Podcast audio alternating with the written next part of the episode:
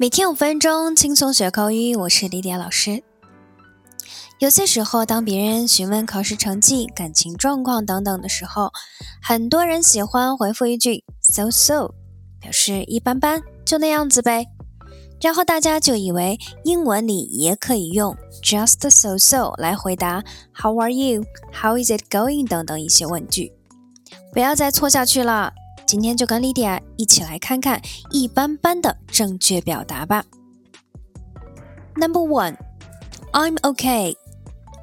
I'm okay 是英文里的高频出镜用法，可以表示还好、一般般。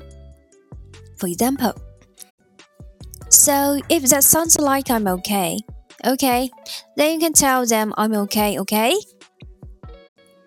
如果这说明我还好，那好吧。 你就告诉他们我还好，好吗？Yeah, I'm okay. I have been having a lot of mood swings lately.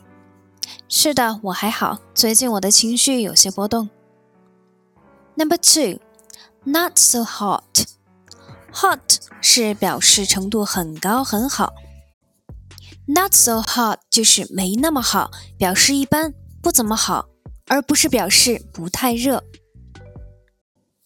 For example, how do you feel? Not so hot. I think I have a cold. 你感觉如何？不怎么样，我觉得我感冒了。Number three, just as usual. 一切如旧，没有什么特别的事情发生，就可以直接这么回答了。For example, well, you know, it's just as usual. 你都知道的，一切如旧。 Number four, all right，这是一个老外们常挂在嘴边、有着丰富含义的高频用语，有满意的、平安的、允许的、确实等含义，但它也可以用来表示一般般、还行的意思。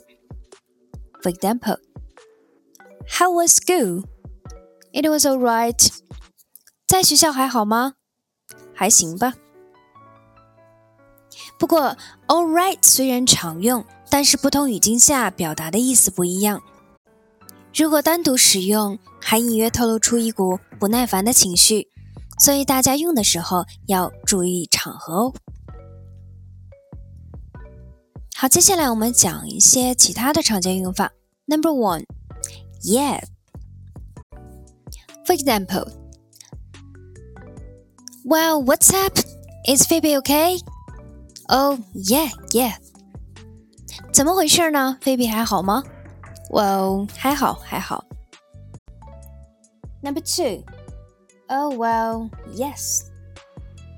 For example. Oh well, yes.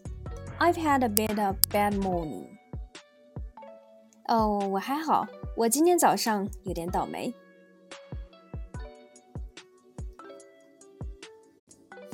好，我们今天的节目就是这样。See you next time. Bye.